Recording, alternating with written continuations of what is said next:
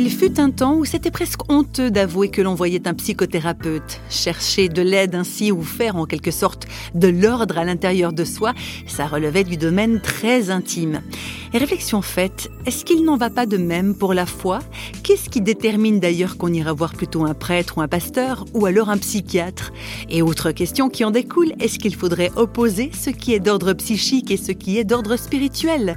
Lui, il se garde bien de le faire, Jean-François Noël. La preuve, il est prêtre et psychanalyste, auteur de plusieurs ouvrages, dont Le désir inconscient de Dieu. Jean-François Noël explique d'où lui est venu son intérêt pour la psychanalyse. Euh, je suis prêtre depuis presque 30 ans. Et puis à 35 ans, j'ai eu une crise de vocation, une crise personnelle, enfin, ce que beaucoup d'entre nous traversent entre 35 et 40. Mais il s'est avéré que j'avais surtout à parler de ma vie à quelqu'un qui euh, ne prenait pas parti. Et ça m'a tellement intéressé d'abord qu'effectivement euh, j'ai repris la route de ma vocation. Et puis l'idée est venue de devenir moi-même psychanalyste pour la raison suivante c'est que les questions que posaient les gens ou avec lesquelles ils venaient demander de l'aide étaient autant psychologiques que spirituelles. Je suis reparti à la faculté, j'ai eu un diplôme de psychologie clinique et puis après je suis devenu psychanalyste parce qu'il m'avait semblé que dans ce domaine-là, il y avait une capacité d'interroger le tout de l'homme qui pouvait mieux correspondre à ce que je pense, moi, en tant que chrétien de l'homme.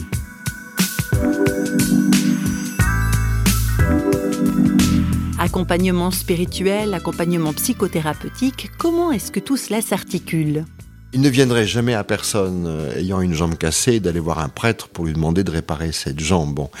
Euh, donc on a quand même trop longtemps considéré que le psychique était ou suspect, ou en tout cas euh, ne relevait pas directement du spirituel, ce qui est à la fois faux et vrai, parce qu'il y a un vrai dialogue intérieur dans l'homme entre le psychologique et le spirituel, et que les, on peut pas aller vers Dieu uniquement avec son esprit, qu'on y va même avec son corps et sa psychologie.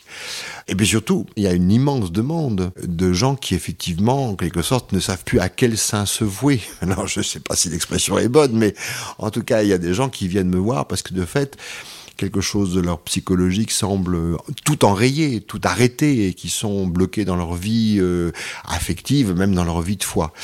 Emplodir en un mot, toute démarche psychologique débouche sur une question spirituelle, qu'on le veuille ou non.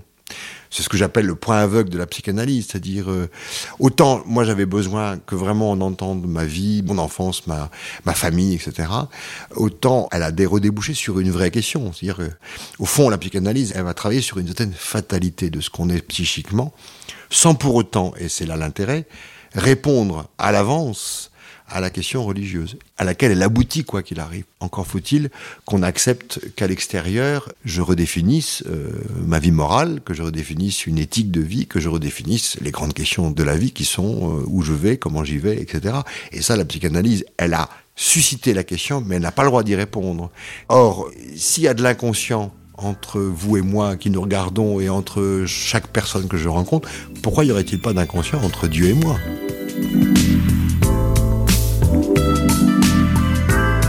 La question est là. On aurait donc bien tort d'opposer le domaine psychique au domaine spirituel. Décidément, nos petits mondes intérieurs recèlent une richesse infinie. C'est divinement mystérieux tout ça.